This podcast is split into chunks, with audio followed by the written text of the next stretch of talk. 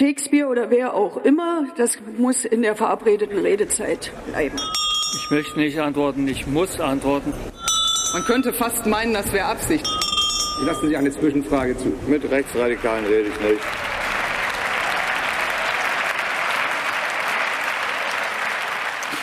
Guten Tag, hier ist der Bundestalk, der Podcast des taz Parlamentsbüros. Wir reden hier jede Woche über das, was uns interessiert und was uns aufregt. Und die Wahl fällt diese Woche nicht besonders schwer. Das ist natürlich der 30-stündige Koalitionsausschuss und das, äh, was Klimapolitik angeht, eher schüttere Ergebnis. Ein sehr, sehr, sehr gutes Ergebnis fand Kanzler Scholz. Ähm, und ein, diese Euphorie wird von den Grünen nicht so richtig geteilt. Wie geht's also weiter mit Klimapolitik? Wie konnte dieser Koalitionsausschuss und das Ergebnis eigentlich passieren? Und was hat eventuell der gescheiterte Klimavolksentscheid in Berlin mit dem zu tun, was die Ampel da verhandelt und beschlossen hat? Darüber wollen wir heute sprechen. Mein Name ist Stefan Reinecke. Ich bin im Platzparlamentsbüro zuständig für die SPD. Und bei mir sind heute Anja Krüger. Ich bin im Parlamentsbüro zuständig für das Thema Energie. Tobias Schulze, zuständig für die jetzt traurigen Grünen. Grünen. ja, Bert Schulz. Ich bin einer der beiden Leiter der Taz Berlin Redaktion. Ja. Anja, ganz kurz, äh, so kurz es geht zusammengefasst, was ist eigentlich rausgekommen bei diesem Koalitionsausschuss? Was sind die zentralen Ergebnisse? Also die zentralen Ergebnisse sind im Bereich der Verkehrspolitik, dass 144 Autobahnprojekte jetzt beschleunigt gebaut werden. Äh, allerdings nicht nur die, also die werden beschleunigt gebaut, die anderen Autobahnprojekte, die im Bundesverkehrsplan stehen, werden weitergebaut. Und ähm, Weitere wichtige Punkte sind im Bereich des Naturschutzes, dass sich Investoren leichter davon freikaufen können, Ersatzflächen äh, bereitzustellen. Und es gibt eine ganze Reihe äh, sehr konkreter Punkte, zum Beispiel doch überraschend zu E-Fuels, dass die demnächst an Tankstellen geben soll zum Beispiel, während es in ganz wichtigen Punkten überhaupt gar keine Klarheit gibt, nämlich beim Heizungsaustausch. Mhm. Und äh, das ist einfach eine große Leerstelle, die geblieben ist. Mhm. Tobi, siehst du das auch so? Das sind die zentralen Ergebnisse? Ich hätte es anders formuliert. Also klar, die Ergebnisse sind nicht gut und da ist nicht allzu viel drin fürs Klima. Ich würde aber auch sagen, es, es ist nicht ganz so schlecht, wie man meinen konnte am, wann war es, Dienstagabend, als die fertig waren, als diese Pressekonferenz stattfand ähm, und man erstmal dachte, oh Gott, das ist ja wirklich gar nichts. Ähm, mhm. Was, glaube ich, mit dran lag, dass die FDP sich da sehr gut verkauft hat. Ähm, ich glaube, ein bisschen dick aufgetragen hat bei, bei dem, was sie rausgeholt hat und die Grünen standen da so ein bisschen belämmert daneben und wussten gar nicht, wie man es wie man's kommuniziert. Also bei den 144 Autobahnprojekten, die gebaut werden, ja, das stimmt. Man könnte aber auch anders formulieren.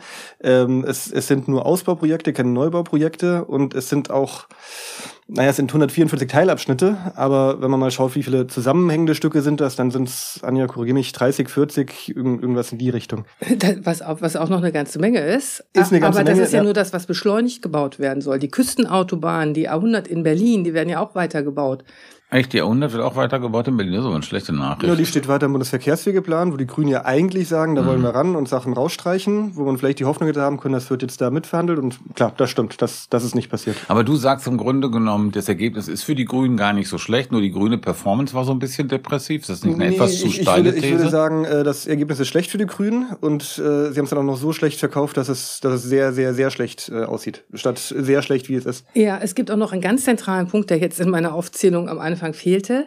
Das sind die sogenannten Sektorenziele im, im, äh, im Klimaschutzgesetz. Das bedeutet, es gibt für einzelne Bereiche, Gebäude, Verkehr, Landwirtschaft und so, gibt es ganz klare Ziele, wie äh, der CO2-Ausstoß gemindert werden soll. Mhm. Und 2019 ist äh, verabschiedet worden, dass dass jährlich geschaut wird, werden Ziele erreicht oder werden Ziele nicht erreicht. Und wenn sie nicht erreicht werden, müssen die Ministerien sofort Maßnahmen ergreifen. Da gibt's jetzt eine Änderung. Äh, das ist nicht in dem Sinne abgeschafft, dass jetzt das alles total egal ist, aber die Sektorenziele können untereinander verrechnet werden und sie werden eben nicht mehr so engmaschig äh, versehen mit Maßnahmen beobachtet. Ja, ja das, das, ist schlecht, aber du hast noch was vergessen. ja, ich habe noch ganz die, viel vergessen. Die, die höhere Lkw-Maut, äh, die zu einem großen Teil ja. in den Bahnausbau fließen muss, ist schon ein Erfolg. Äh, ist jetzt mhm. nur ein Punkt von vielen und da ja, kann man auch wieder dran rumnickeln.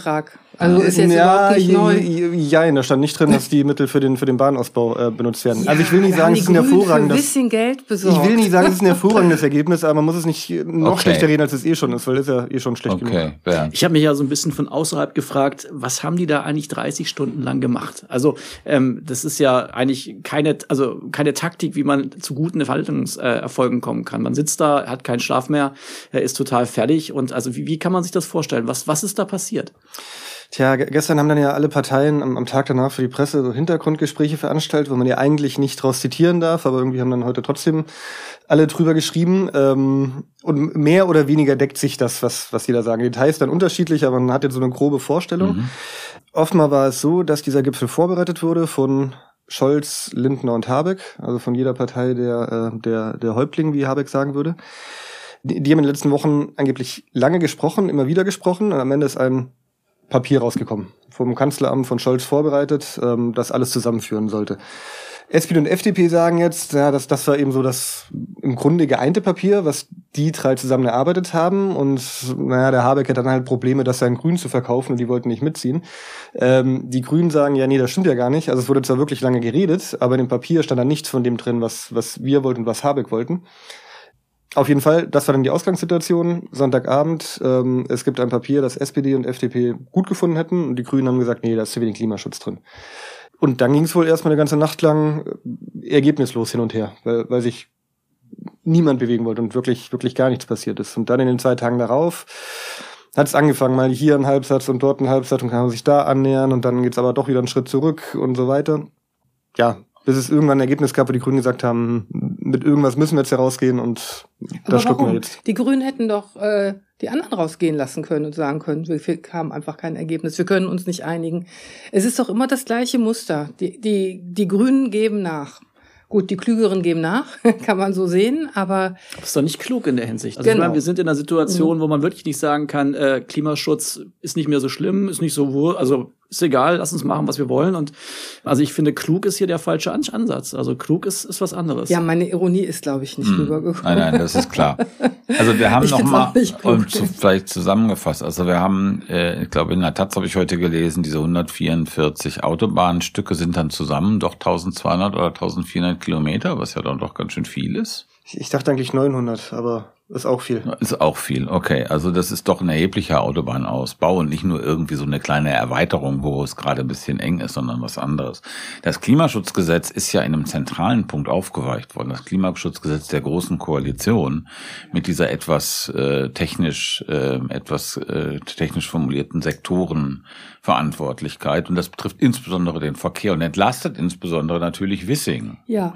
Das heißt, es gibt keinen Druck mehr da, wo 20 Prozent der CO2-Emissionen schon, glaube ich, in Deutschland entstehen. Und wo es einfache Lösungen gäbe. Und wo es einfache Lösungen gäbe. Von Tempolimit wollen wir gar nicht sprechen. Ähm, also insofern, ich finde schon, dass das, abgesehen von dem, was du gerade erwähnt hast, Tobi, äh, der ähm, Lkw-Maut, die jetzt sozusagen, äh, nein, die CO2-LKWs, was jetzt sozusagen für die Bahn, das sind ungefähr fünf Milliarden, rechnen, damit rechnen die ungefähr vier, fünf Milliarden im Jahr, die für die Bahn äh, verwendet werden soll. Das ist im Grunde genommen der einzige Bonus, den man da sehen kann. Und der Rest ist im Grunde genommen ein FDP-Papier, äh, oder? Sehe ich das falsch? Naja, auch ein SPD-Papier. Auch ein SPD-Papier, ja ein so, wichtiger dass, Hinweis. Äh, es ist ja nicht so, dass die FDP das Papier geschrieben hat. Es kommt ja aus dem Kanzleramt. Ja. Und man äh, darf schon davon ausgehen, dass äh, die SPD diese Projekte alle auch will. Ja. Und was ist mit dem Klimakanzler Scholz eigentlich? Was ist eigentlich, wo, was ist das für eine seltsame Metamorphose? Tja, also wenn man die Grünen fragt, dann sagen die ja, der ist ein Totalausfall, da ist, da ist gar nichts mehr mit Klima.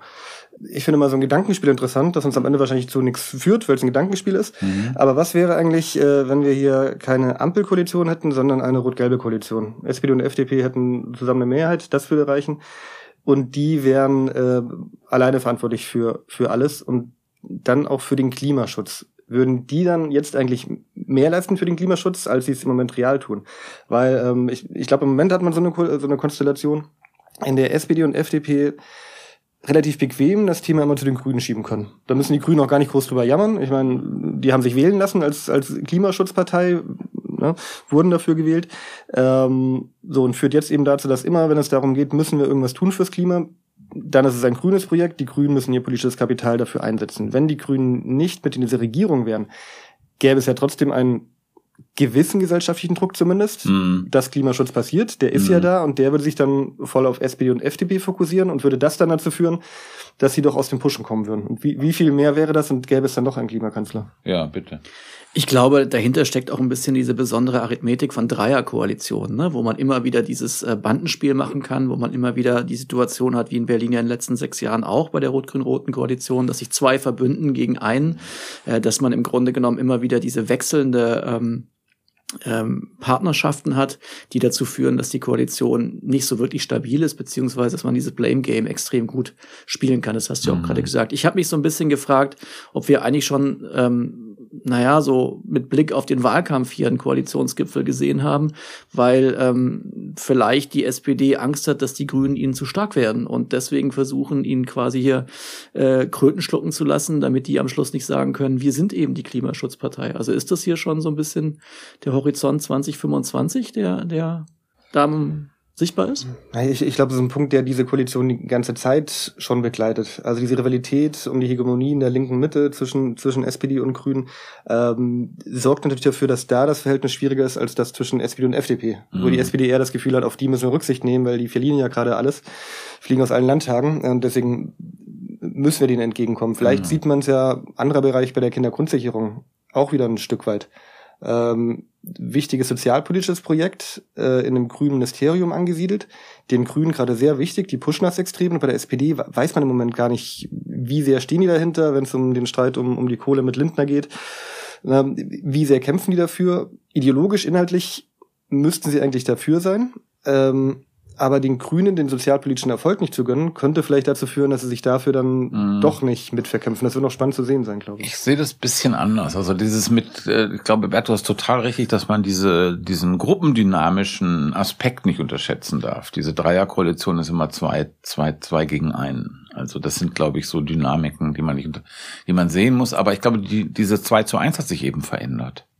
Das war ja bis im letzten Jahr äh, eher SPD und Grüne zusammen und auf der anderen Seite die, diese Leiden der FDP, die immer so ein bisschen erratisch wurde, ja, und was weiß ich, dann irgendwie hier ähm, Habeck als mit Putin vergleichen und solche Sachen. Und ähm, das ist jetzt bei dieser Klimasache aber im Grunde genommen, aber ah, wir haben eine neue Konstellation. Ja, es, ist, es ist von ja? Thema zu Thema immer unterschiedlich. Letztes Jahr, als es um Entlastungen ging, ähm, na, da war es eher SPD und Grüne. Als es aber um Waffenlieferungen ging, äh, Russlandpolitik etc., Ukraine, äh, hatte man öfters eher das Bündnis Grüne und FDP gegen, gegen die SPD. So, und ja, jetzt haben wir das Klima im Fokus und da hat sich wieder anders. Und ich glaube, das, das ist eine der Problematiken an diesen Dreierkoalitionen. Ne? Du hast einfach nicht eine, eine vorher festgeschriebene Linie, das sind eure Punkte, das sind meine Punkte, sondern du hast diese Variabilität. Mhm. Also du springst immer hin und her und wenn dann noch Situationen kommen, die man nicht vorhergesehen gesehen hat, dann wird es komplett unübersichtlich und am Schluss haben alle Angst, dass sie keine Punkte machen können und ähm, dann geht dieses Blame Game los. Mhm. Aber was äh, ja schon ist, eigentlich jede Partei hat ihr Profil und ihre Ausrichtung und das gerät ja jetzt irgendwie ein bisschen unter die Räder. Also zum mhm. Beispiel äh, die sozial-ökologische Transformation, da würde man ja erwarten, dass die SPD sich um das Soziale kümmert. Das passiert ja überhaupt nicht. Man darf ja nicht vergessen, dass der Heizungsaustausch, das macht, ist ja nicht nur ein grünes Projekt, das ist ja auch mit Guy Witz aus dem Bundesbau Bauministerium ein SPD-Projekt und da, da weiß man überhaupt nicht, wie das sozial abgefedert werden soll.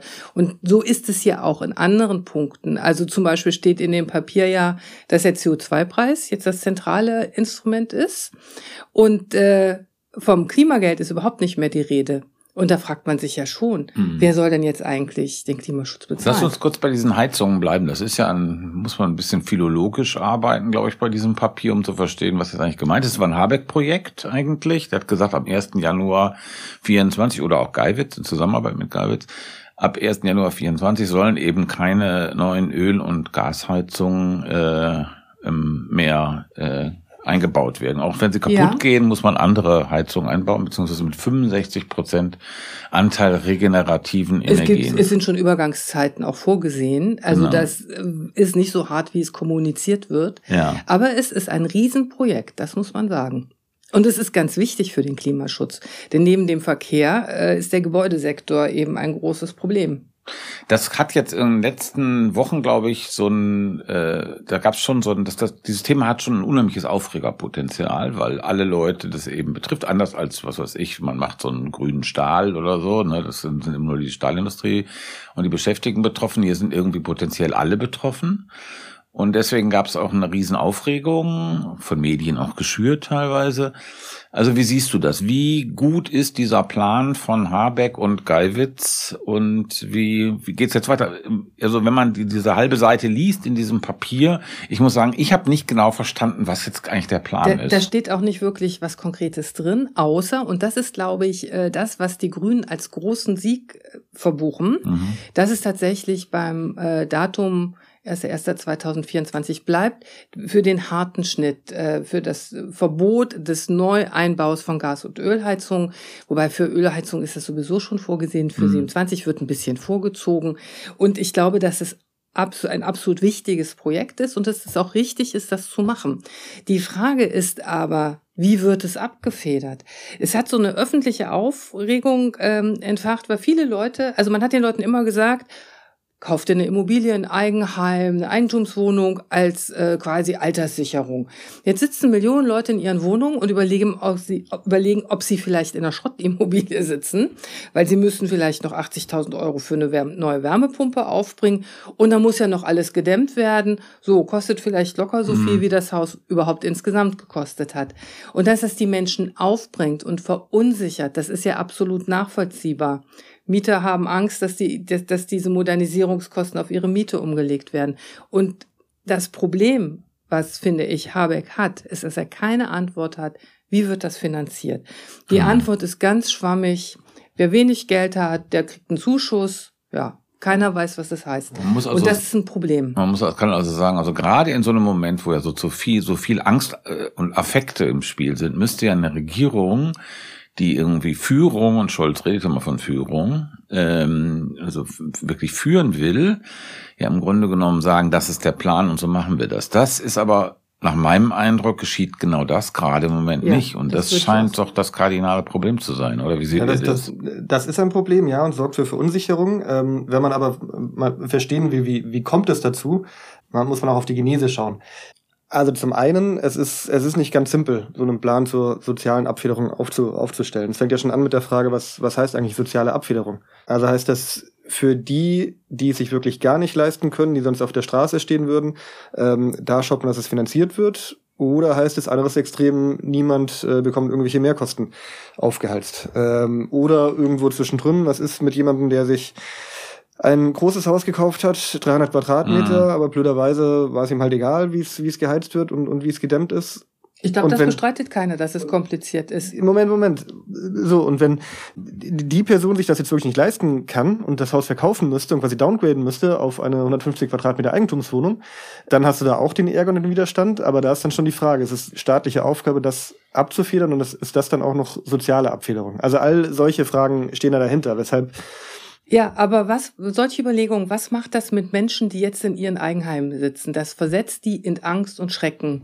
Und ich glaube, um mal auf den äh, äh, Volksentscheid Klima zu kommen in Berlin, dass das ein ganz wichtiger Punkt gewesen ist, der Leute wirklich dazu gebracht hat zu denken, ja, Klimaschutz finde ich auch gut, aber wenn das für mich bedeutet, dass ich vielleicht meine Eigentumswohnung verkaufen muss oder so.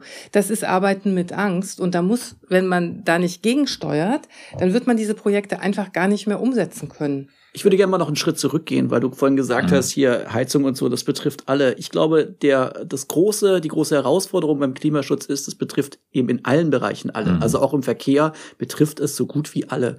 Und äh, ich finde, der große Fehler, den diese Zukunftskoalition bisher gemacht hat, ist, dass sie versucht zu verkaufen, wir machen irgendwie Klimaschutz, aber es ändert sich alles nichts. Also es bleibt alles dabei, keiner muss was verzichten, es bleibt alles so, wie es ist, ihr könnt da sitzen und, und das finde ich, ähm, das ist ein Problem, weil wenn man den Leuten suggeriert, Scholz hat es ja auch im Taz-Interview gesagt, ähm, nö, nee, wir kriegen das alles fluffig hin, das bleibt alles so, ihr müsst euch keine Sorgen machen und dann kommen halt doch irgendwann Veränderungen, die vielleicht gar nicht, ne, die kann man ja sozial abfedern und da kann man was machen, die aber de facto auch schön gestalten. Genau, man kann das die kann positiv mehr an gestalten. Aber ich finde halt diesen diesen Veränderungsfaktor komplett auszublenden und zu sagen, Mhm. wir, wir der Kapitän Scholz fährt hier mit seinem dicken Dampfer über den Hafen und alles bleibt so wie es ist. Das ist das Problem, was jetzt auf die Wirklichkeit stoßt. Hier kollidieren jetzt Realitäten mit diesem Sicherheitsgefühl, das in Deutschland halt schon immer sehr ausgeprägt war. Ja, jetzt, Ja, jetzt ich ernst. Und, und dazu hatten ja auch die Grünen jetzt über, über Jahre beigetragen. Ähm, also weg vom Veggie Day, weg vom Flugshaming und so weiter. Also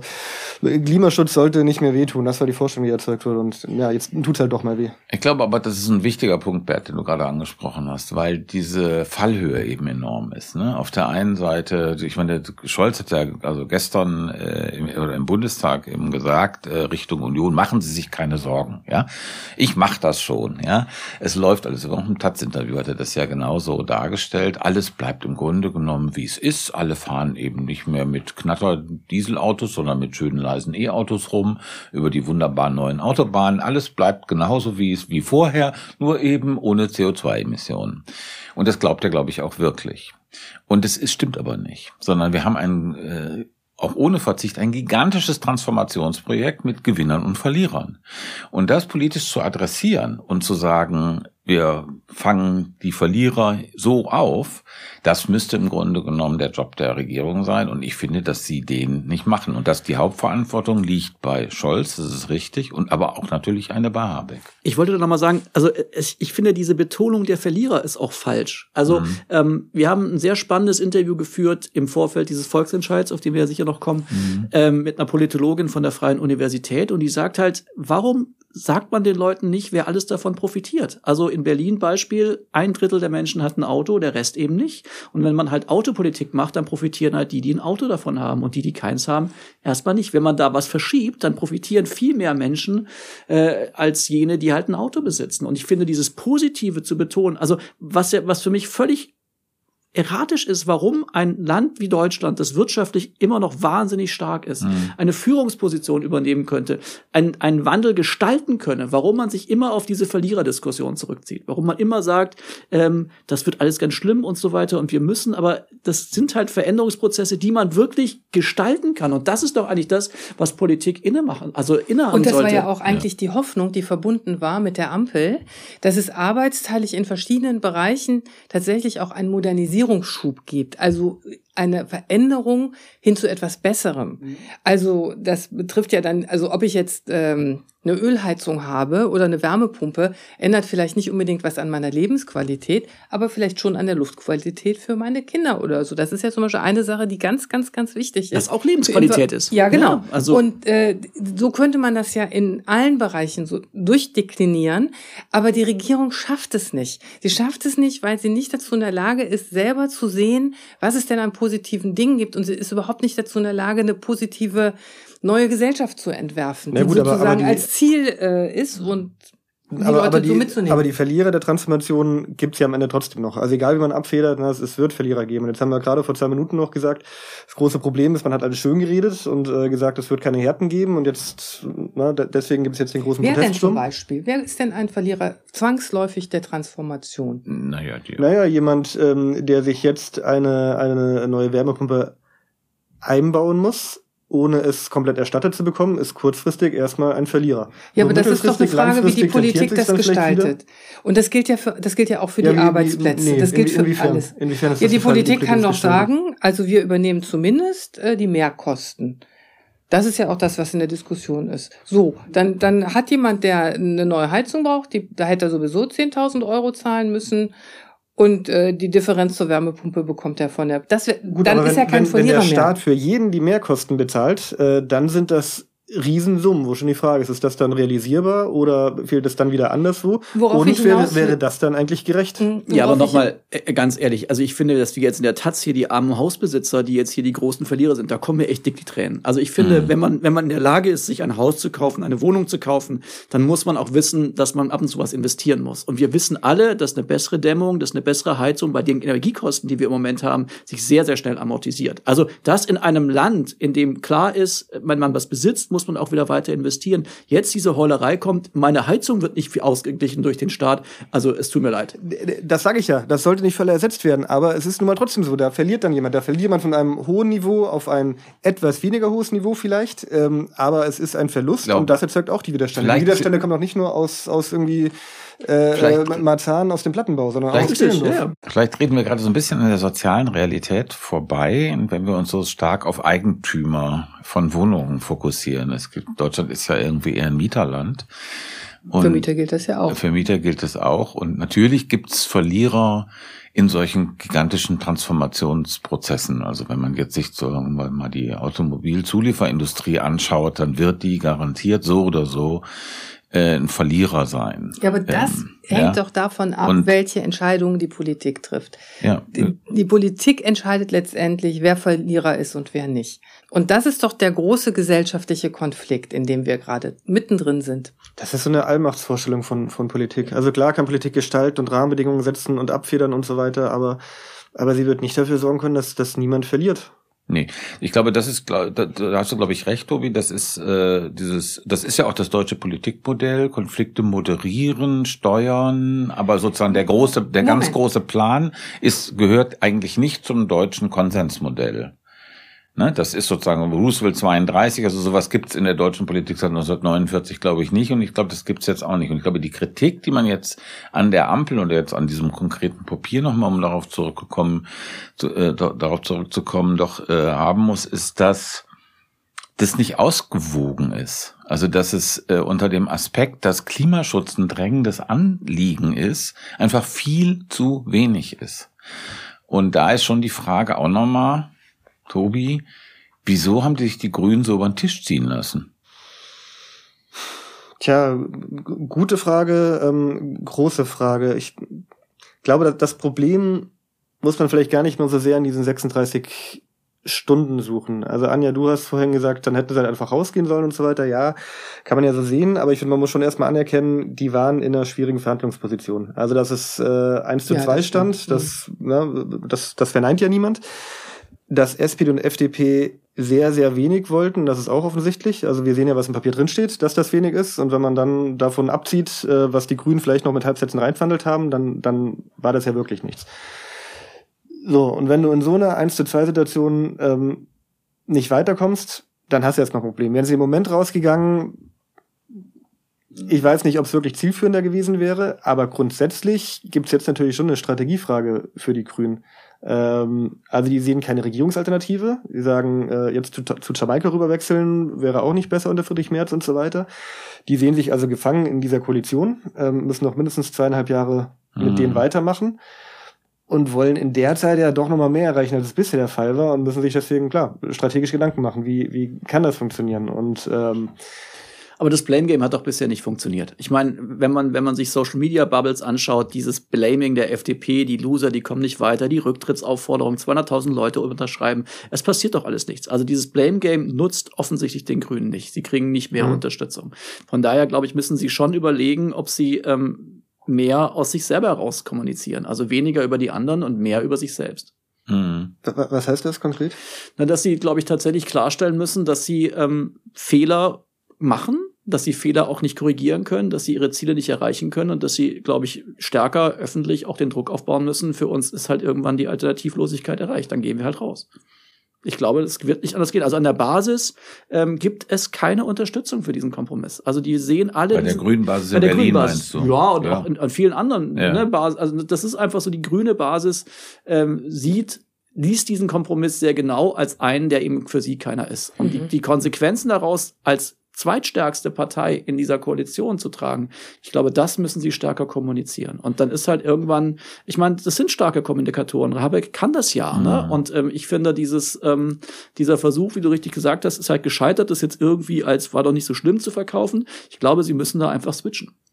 Das finde ich auch, weil gerade dieses Schönreden, äh, das macht es ja noch viel schlimmer. Mhm. Aber machen sie ja nicht mehr mehr so richtig. Ähm, was, naja, was glaube ich auch klug ist. Aber also ich, na, ich glaube, wir haben ja den Konsens. Die Grünen müssen sich überlegen, wie können wir hier mehr durchsetzen. Ähm, die Frage, und ich bin da ziemlich ratlos, ist, wie würde das aussehen? Bert, du hast jetzt gesagt, naja, müssen sich halt hinstellen und sagen, im Zweifel gehen wir aus der Koalition raus. Ähm, da würde ich jetzt gar nicht sagen, nee, auf keinen Fall, das kann nicht der Weg sein, aber ich, ich frage mich schon, was, was würde das dann konkret bedeuten? Also was würde dann im nächsten, im übernächsten Moment passieren und was würde passieren, wenn sie irgendwann ernst machen müssen und tatsächlich sagen, jetzt, mm. jetzt sind wir raus? Ich glaube, das ist nicht realistisch im Moment. Dazu ist die Situation zu krisenhaft. Also, dass du, dass sich die Grünen, das würde das ja bedeuten, in so eine Art zweite FDP verwandeln, die sich permanent von der Regierungspolitik distanziert, ja.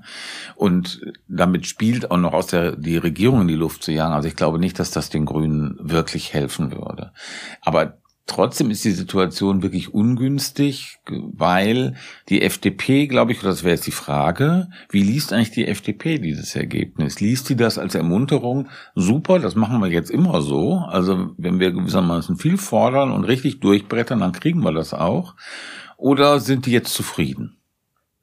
Ich äh, glaube, dass die Grünen einfach auch, die haben wirklich große Projekte ja angeschoben haben. Mhm. Und ich glaube, dass es unglaublich schmerzhaft ist, äh, darauf zu, ver zu verzichten, zu sagen, okay, wir haben jetzt angefangen mit der Energiewende. Das mhm. ist ja erst ja. alles im Entstehen. Ähm, und ich kann das nachvollziehen, dass Leute sagen, ich will das jetzt auch weitermachen. Ob das jetzt politisch klug ist, ist ja eine ganz andere Frage. Ne? Aber ich glaube, dass das auch ein Punkt ist, äh, warum die Grünen überhaupt so kompromissbereit sind. Aber die, die Frage war doch die FDP jetzt gerade, ja, oder? Ja, Entschuldigung, der FDP, bei, Also falls, ähm, wenn du der, der FDP zuwenden würdest, Tobi, wäre ich sehr dankbar.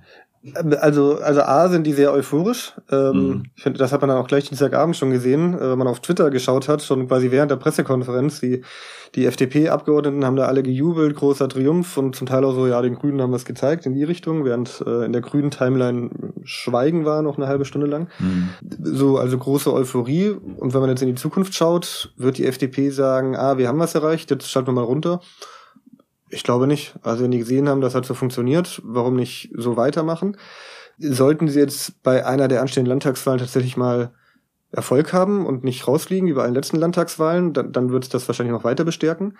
Umgekehrt ähm, ja auch, wenn um, sie weiter um, rausfliegen auch. Also ich meine, diese Nummer der FDP, die wird ja einfach so weitergehen. Mhm. Egal, was passiert bis zur nächsten Wahl. Und mhm. das ist, also ich finde, ähm, irgendwann musst du halt Zähne zeigen. Und das äh, geht halt so nicht mehr. Ja, ja. Oder du musst ja überlegen, du machst eine Langstreckenstrategie, und da sind wir wieder beim Volksentscheid, dass du versuchst, über diese drängende Problematik eine, eine, äh, Klient, eine Klientel zu erreichen, die du bisher halt nicht erreicht hast. Und das ist ja das Problem der Grünen äh, hier in Berlin gewesen, dass sie einfach nicht diese Klientels erreicht haben, die sie eigentlich erreichen mhm. wollten, indem sie quasi aus ihrem Kern andere äh, Wählergruppen angesprochen haben. Ich glaube, das wäre die langfristige Strategie bis hin zur oder lang mittelfristige Strategie bis zur nächsten Wahl, dass man tatsächlich versucht, dieses Thema einfach stärker zu machen in der öffentlichen Debatte also ein, ein, Stück weit haben die Grünen das ja auch erkannt oder versuchen das irgendwie umzusetzen, schon, schon seit der letzten Bundestagswahl, wo sie auch gemerkt haben, okay, wir haben zwar an Stimmen zugewonnen, aber wir sind trotzdem an eine, an eine Grenze gestoßen, weil, und das war dann so ein Teil der Analyse, weil wir uns zu sehr auf das Thema Klima fokussiert haben. Ähm, ja, und dann andere Schichten, die sich nicht so sehr für, für das Thema Klima interessieren, das Gefühl hatten, für uns haben die nichts im Angebot. Dass die Grünen jetzt auf die Kindergrundsicherung zum Beispiel so stark setzen und unbedingt zeigen wollen, hier, wir, wir können auch was Soziales ist ja eine Lehre daraus. Mhm. Aber ich glaube, da ähm, na, ähm, erkennt man, dass man auch, auch innerhalb dieses Gedankens jetzt wieder in Widersprüche stößt. Wenn du in einer Koalition nur ein bestimmtes politisches Kapital hast, und so ist das ja immer, man, man kann nur einen, einen Bruchteil seines Programms und seiner Wünsche vorstellen, äh, äh durchsetzen, dann ist es natürlich einfacher, wenn du alles auf eine Karte setzt Mhm. Wenn, wenn du als grüne Partei sagen könntest, wir haben nur Anliegen Klimaschutz, dann kannst du da mehr rausbekommen. Wenn du gleichzeitig noch für die Kindergrundsicherung kämpfst, musst du beim Klima vielleicht schon wieder Abstriche machen. Ähm, so, dass es dann doch wieder eine Entweder-Oder-Frage ist. Mhm. Aber im Moment sieht's ja so aus, als würde es vielleicht bei beidem nichts geben. Nee, das ist, glaube ich, offen. Also mit Kindergrundsicherung, das halte ich für ein offenes Match. Das, ich sehe jetzt auch, sehe das auch nicht so skeptisch, was die SPD angeht, wie du, Tobi. Ich glaube, dass die da schon, ähm, Esken ist da, glaube ich, steht da, also die will das unbedingt. Also die will mehr Geld für die Kinder. Die will mehr Geld für die Kinder mhm. und da geht's ja im Grunde genommen ähm, äh, darum, dass die, die anspruchsberechtigt sind, das auch wirklich bekommen. Das sind dann aber auch Milliardenbeträge. Und Scholz habe ich im, konnte man im Bundestag auch so verstehen, durchaus, dass er das auch so sieht und dass da, äh, dass die SPD da zu diesem Projekt weitgehend steht. Ich würde aber gerne hier einen kleinen Bruch äh, machen und nochmal jetzt auf Berlin kommen und auf den, äh, auf den gescheiterten Klimavolksentscheid. Ähm, das hat ja ein überraschendes Ergebnis gegeben, das so niemand vorher äh, ähm, sehen, äh, prognostiziert hatte, nämlich es gab sehr, sehr viele Nein-Stimmen. Und diese Nein-Stimmen waren nicht in Kreuzberg, Friedrichshain und nicht in Mitte, sondern die waren in den Außenbezirken überwiegend. Und man hat so ein ähnliches Bild gehabt wieder wie bei der bei Berliner Wahl, also wo die CDU in Außenbezirken gewonnen hat.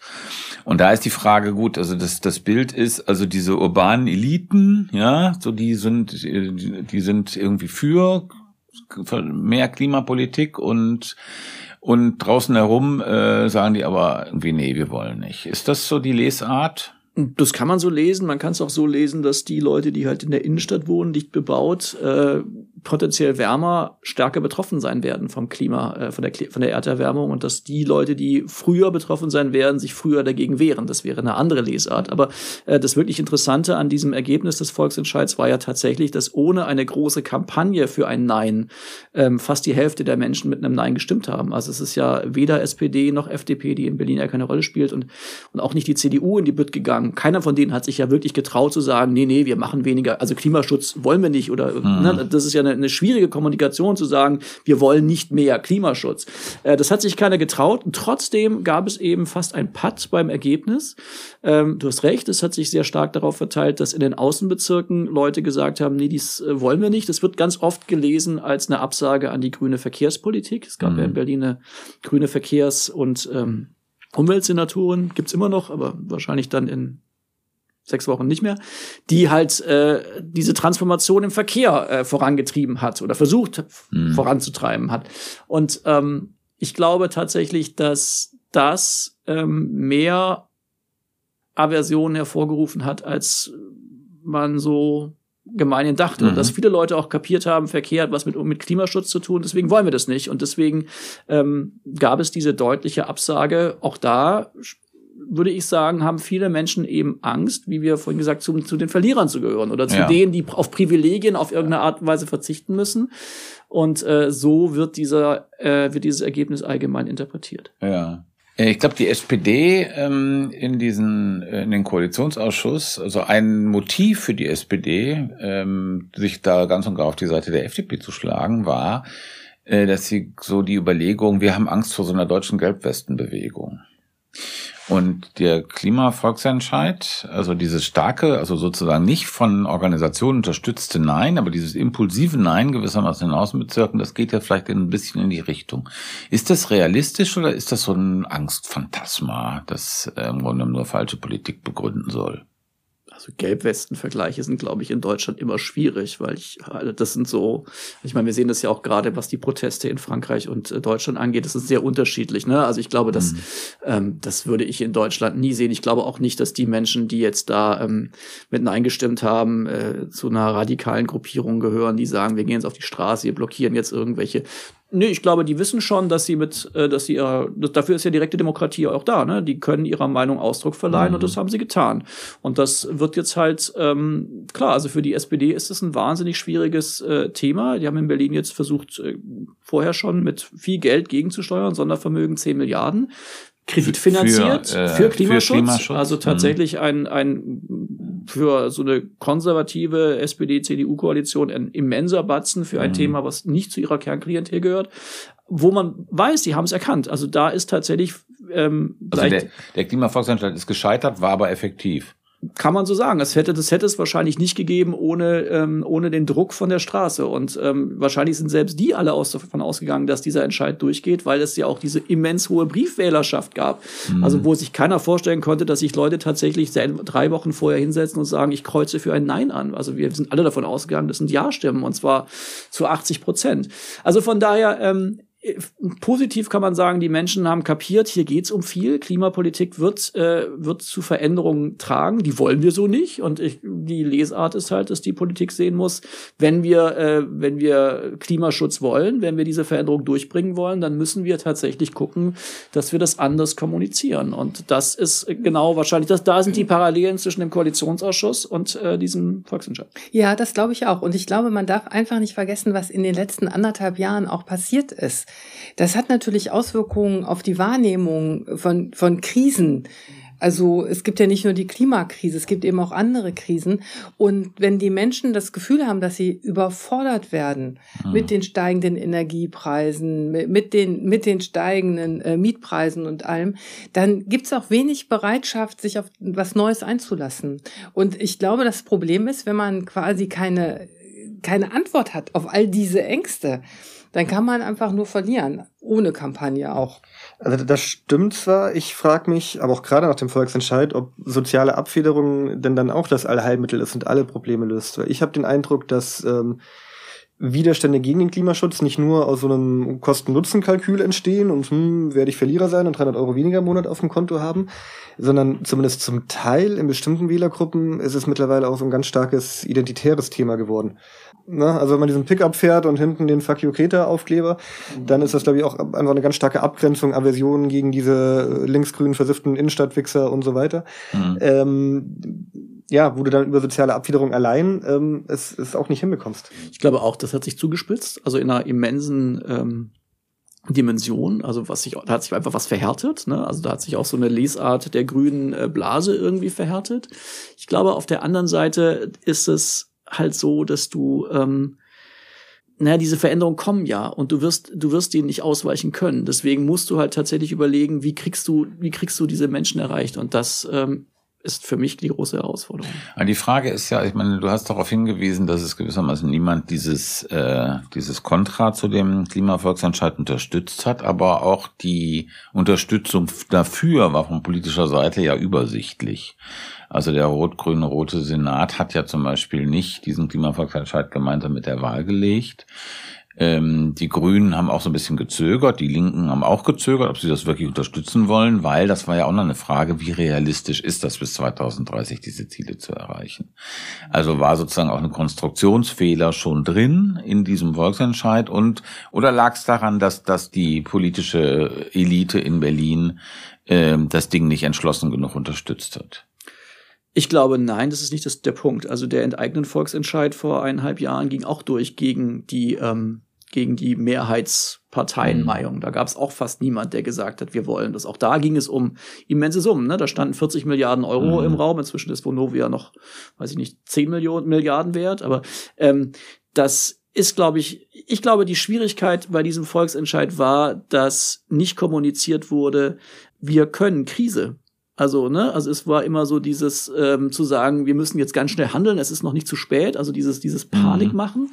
Aber wenn man sich die deutsche Politik der letzten drei Jahre anschaut, dann muss man ja sagen, dass äh, etwas passiert ist, was man bei der alltäglichen Politik kaum mehr sieht, nämlich schnelles, zielorientiertes Handeln. Also tatsächlich kann in Berlin, also in der, bei der Landesregierung wie auch im Bund, Krisen Politik mhm. kann dieses Land, ja. Also und äh, die Blaupause, wie man Geld. Du meintest jetzt Corona, du meintest Corona, Gaspreisbremse. Ukraine, Gaspreisbremse. Ja. Also wenn es ja. tatsächlich um was geht, wenn ja. man tatsächlich merkt, wir müssen jetzt schnell was tun. Und ich glaube, das ist der der Effekt, der bisher nicht vermittelt wurde. Also mhm. a, hier ist noch eine Krise, die in dieser Dimension vergleichbar ist mit den anderen. Und b, wir können das aber. Also wir mhm. wir können darauf reagieren und wir. Das ist wieder mein mein Punkt. Die Politik verweigert sich dieser Gestaltung. Die Politik, Verstehe. klar, die sagt irgendwie okay, dieses Gesetz ist vielleicht nicht umsetzbar, weil es einen extrem kurzen Zeitraum war, aber ähm, es ist nicht gelungen zu sagen, ähm, ne, wenn man jetzt sagt, ja. wir, wir machen 10 Milliarden Sondervermögen, wo kommt das her? Es ist eine Kreditaufnahme. Das ja. ist etwas, was in den letzten drei Jahren oft gemacht wurde. Aber im Gegensatz zu diesen beiden anderen Krisen, die wir gerade hatten, hatten wir bei der Klimakrise das Problem, dass die Dringlichkeit zwar da ist, aber nicht, nicht so offensichtlich ist, nicht, nicht so mhm. genau. äh, erkennbar ist. Wir hatten äh, gestern eine Besuchergruppe ähm, in der Tat, irgendwie so Mitte der Gesellschaft, alle schlaue Leute und aufgeweckt.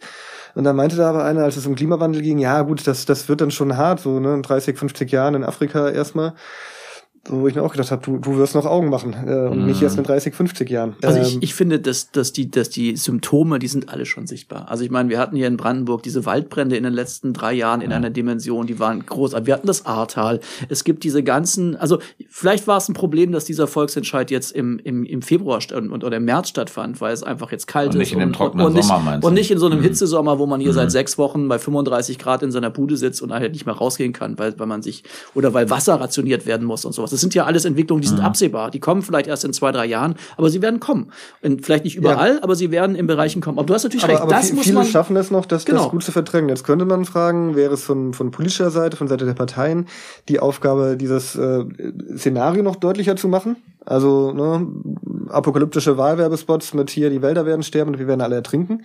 Ähm, ne, was ja, funktioniert das? Angstappelle, so nennt man das ja, also mit Angstappellen zu arbeiten, kann man das tatsächlich nutzen für eine fortschrittliche Politik? Und das glaube ich nicht, denn ich glaube, dass äh, das erzeugt Ohnmachtsgefühle und Abwehr und mhm. nicht die Bereitschaft, äh, tatsächlich was zu verändern.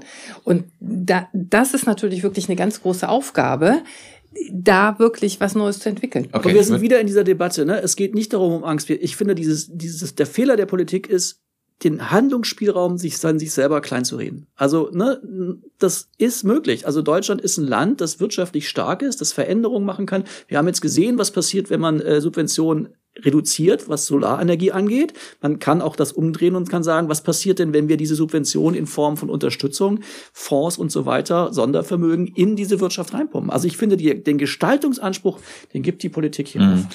also jetzt vielleicht nochmal diese beiden Sachen zusammengedacht. Auf der einen Seite dieses Ergebnis dieses Klimavolksentscheids, wo ja man da doch gesehen hat, es gibt sozusagen von so einer medial nicht so oft nicht so groß vertretenen, schweigenden Mehrheit, irgendwie sozusagen draußen rum, gibt es irgendwie einen harten Widerstand gegen äh, zu viel Veränderung. Ja, schweigende Die, Minderheit erstmal. Knappe Minderheit, aber es war eine Minderheit.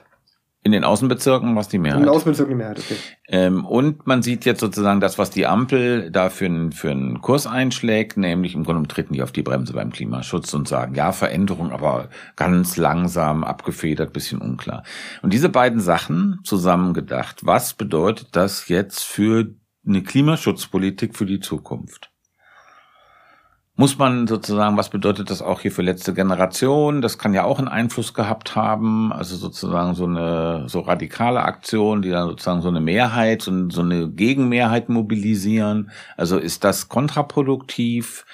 Ähm, muss man so einen grün, ganz kleine Schritte, also noch viel kleinere Schritte Reformismus weiterverfolgen? Wie geht's weiter? Was denkt ihr?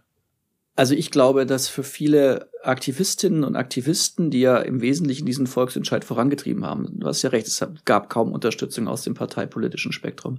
Für die muss das frustrierend gewesen sein. Genauso frustrierend wie für die äh, Fridays for Future mhm. Generation, äh, bei denen ja diese Großdemonstration mit teilweise 200.000 Leuten null Resonanz in der Politik ähm, hervorgerufen haben. Und ich glaube tatsächlich, dass die sich zum guten Teil radikalisieren wird, weil die sagen wird, mhm. was bringt uns jetzt hier demokratisches äh, Vorgehen, was bringt uns denn, wenn wir hier nochmal Demos auf die Beine stellen?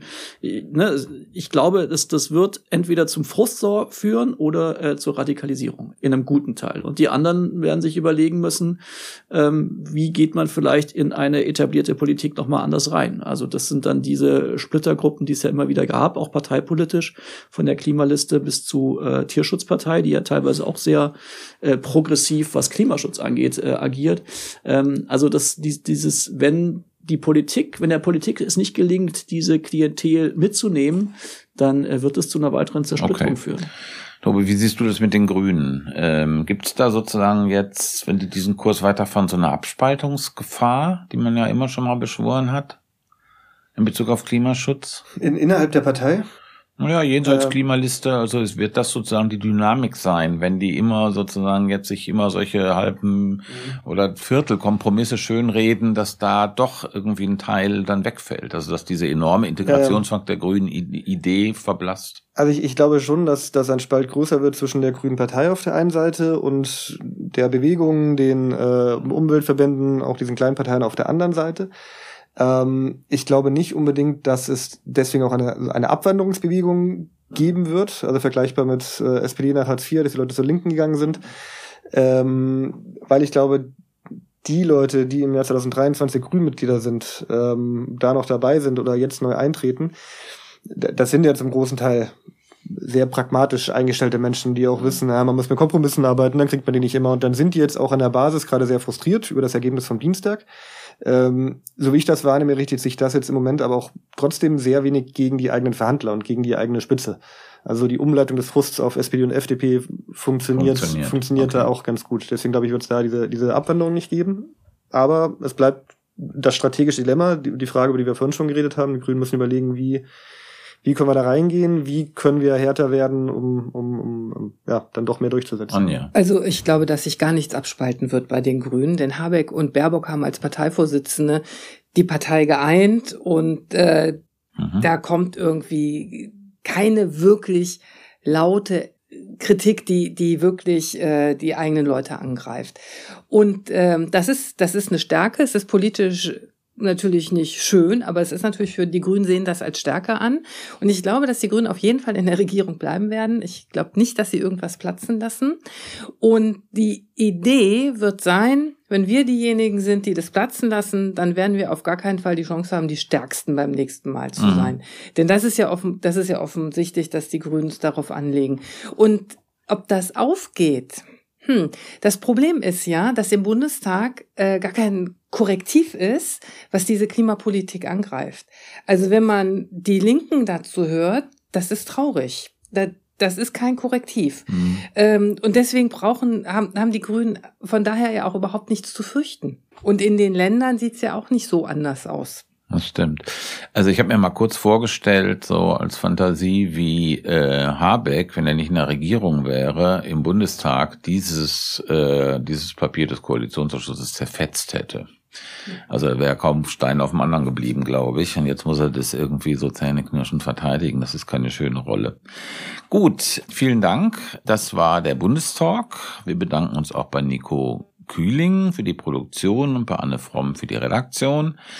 Teilt uns in den sozialen Netzwerken, wenn euch dieser Podcast gefallen hat und gefällt. Das nutzt uns. Fragen und Kritik gerne an bundestalk.taz.de und wenn ihr Geld habt und das uns geben wollt, was erfreulich wäre, dann geht das über Taz zahlig. Bleibt uns gewogen und bis nächste Woche. Ciao.